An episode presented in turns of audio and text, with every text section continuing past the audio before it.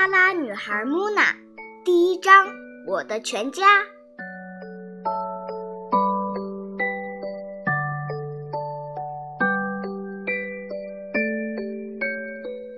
大家好，我是罗伯特，今年九岁。我想给你们讲讲今年夏天发生在我身上的故事，确切的说是发生在我们家的故事。我先给你们介绍一下我的全家。我有一个妹妹，才三岁，叫苏珊。我呢，家人爱叫我罗伯尔。我爸爸在一家银行工作，妈妈是老师。你能想象出有一个当老师的妈妈的好处和坏处吗？坏处是她总把“好好学习，快写作业”这样的话挂在嘴边，唠叨个不停。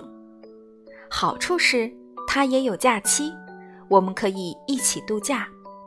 他会带我们去游泳，我们可以在游泳池边上喝饮料、吃冰激凌，不错吧？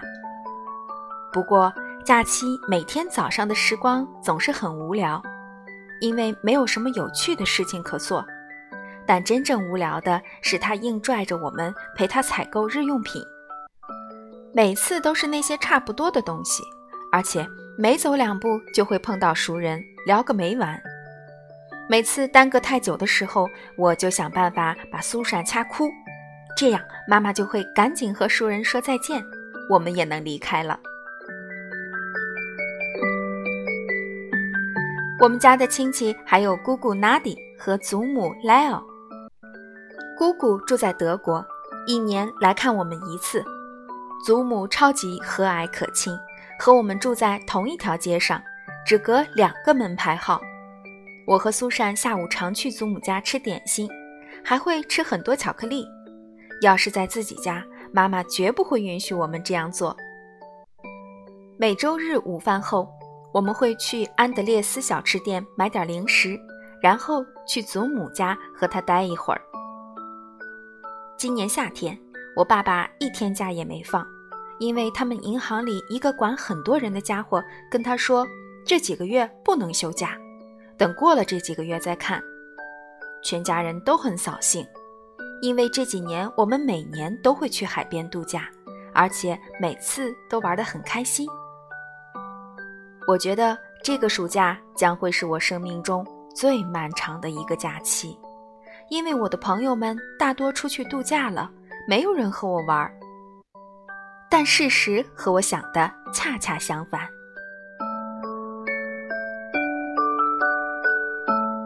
对了，忘了向你们介绍我家里的一个重要成员，就是小狗利奥。它和我们在一起已经两年了。苏珊出生不久，它就被带到家里来了。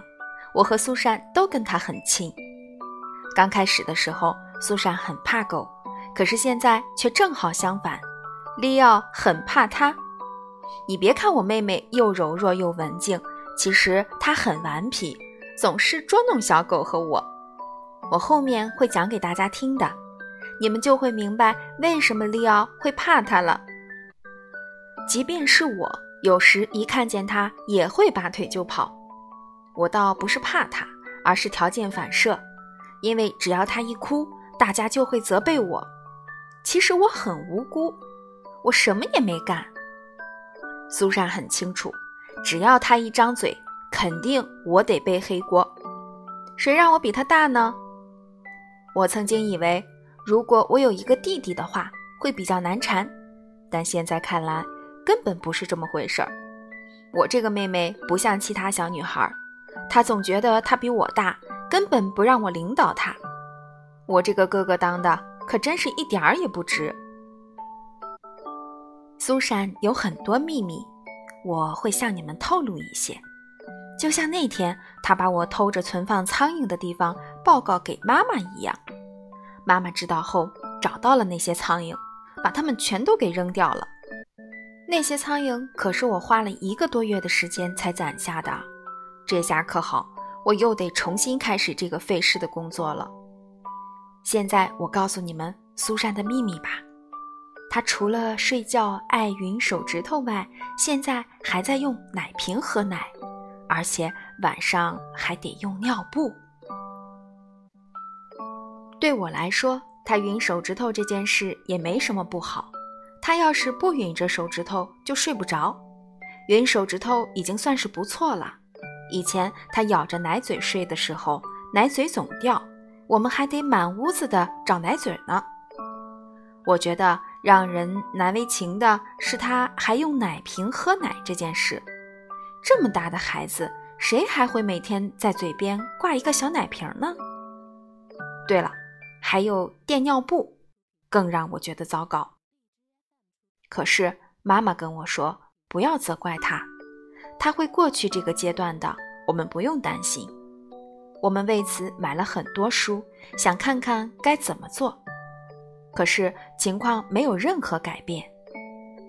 每当妈妈读完一本书，总是会说相同的话：“等他大点儿，就不会这样了。”你看到了吧？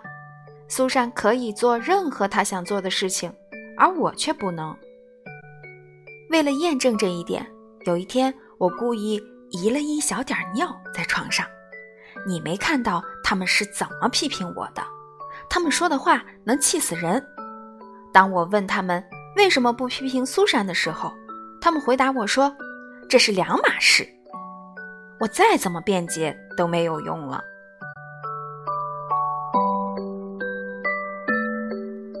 我妹妹跟她的小枕头可以说是形影不离，她总是一只手拿着小枕头，另一只手抠枕套上绣的图案。她还不会说“枕头”这个词，只是一边不停地喊着“抠抠”，一边抠着图案，自得其乐。他已经抠坏了好几个枕套，每次他抠坏了，祖母就给他缝一个新的。对我妹妹来说，不能抠是忍受不了的。妈妈对大家说：“为了大家安宁，我们就让他抠吧。”好了，我已经介绍了我的家人，还说了妹妹的几个小秘密。现在我该给你们讲讲我的暑假了。